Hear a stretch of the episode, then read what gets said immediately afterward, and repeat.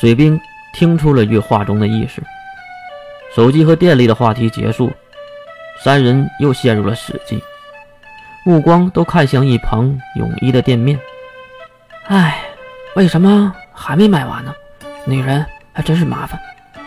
这话就出自于女人月的口中。再看身边的师门和水兵，都用你也是的目光看向了月。不过话题又说回来，我要买那种东西，该用什么办法呢？水兵给出了终极答案。还是去实体店吧！去你妈的！哎，月是不是在骂人呢？女孩子的声音在对面传了过来。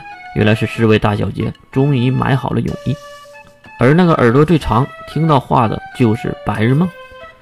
就你有耳朵是不是啊，白日梦？月当然要怼回去了。但是白日梦是什么人？嘴上哪能输给月呢？只见白日梦眼睛一眯，小手放在嘴边。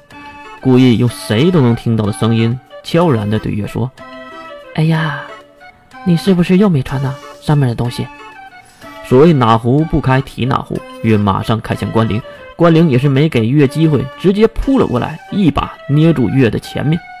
啊，你真没穿呢？难道月的下一个动作，差点让在场的人都喷了血？他竟然掀起了月的裙子。当看到蓝色的四角裤时候，月。无语了，而关灵却是很生气。白日梦捂着嘴，邪恶的笑着。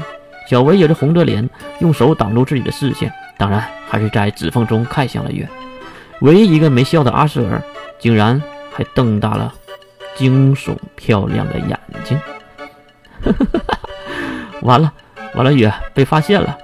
其实刚才还在聊这事儿，水兵依然捡着笑，志文却不以为然。不过小维，你还真是厉害，这个都能想到啊！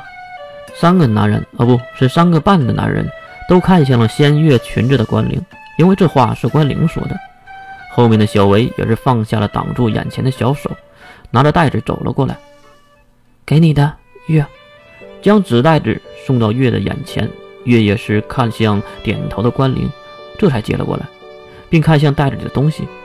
第一眼就看到了白色的比基尼泳衣，泳衣是大家出钱给你买的，款式也是大家综合选的。再次低头的月翻开上面的白色泳衣，下面竟然是几条印着草莓图案的底裤，并不是四角裤，而是三角的，很明显是自己买不来的东西。呃，这个有些尴尬的月不知道该怎么问，毕竟一群女同学给自己买底裤。这个也太骇人听闻了吧！是我给你买的，毕竟我们是朋友嘛。我我知道你一定没有这个东西的，你的性格，呃，无法去实体店买，你又没有电脑和手机，无法在网上买，所以我就帮你买了一些。至于上面的，关灵说了，你不喜欢穿，不过我还是推荐你穿上，因为可以塑形嘛，还可以保护前端。很明显，这些话应该是闺中密友才能说的。才反应过来的小薇脸更红了。如此可爱的女孩做朋友，谁人不高兴呢？月也是抱住袋子，走到小薇的面前，轻轻的点头。啊，真不愧是我的好朋友小薇，谢谢你。啊，啊，啊，客气什么？朋友之间。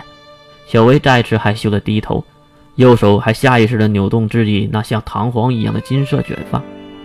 好了，既然东西都买好了，我们是不是应该出发了？世门在一旁蹦了起来，因为他已经和月还有水兵在这里已经坐了一个多小时了。好吧，那我们出发吧。东道主白日梦一声令下，所有的白痴宝们都跟上了步伐。彩虹的出现意味着风雨曾经来过。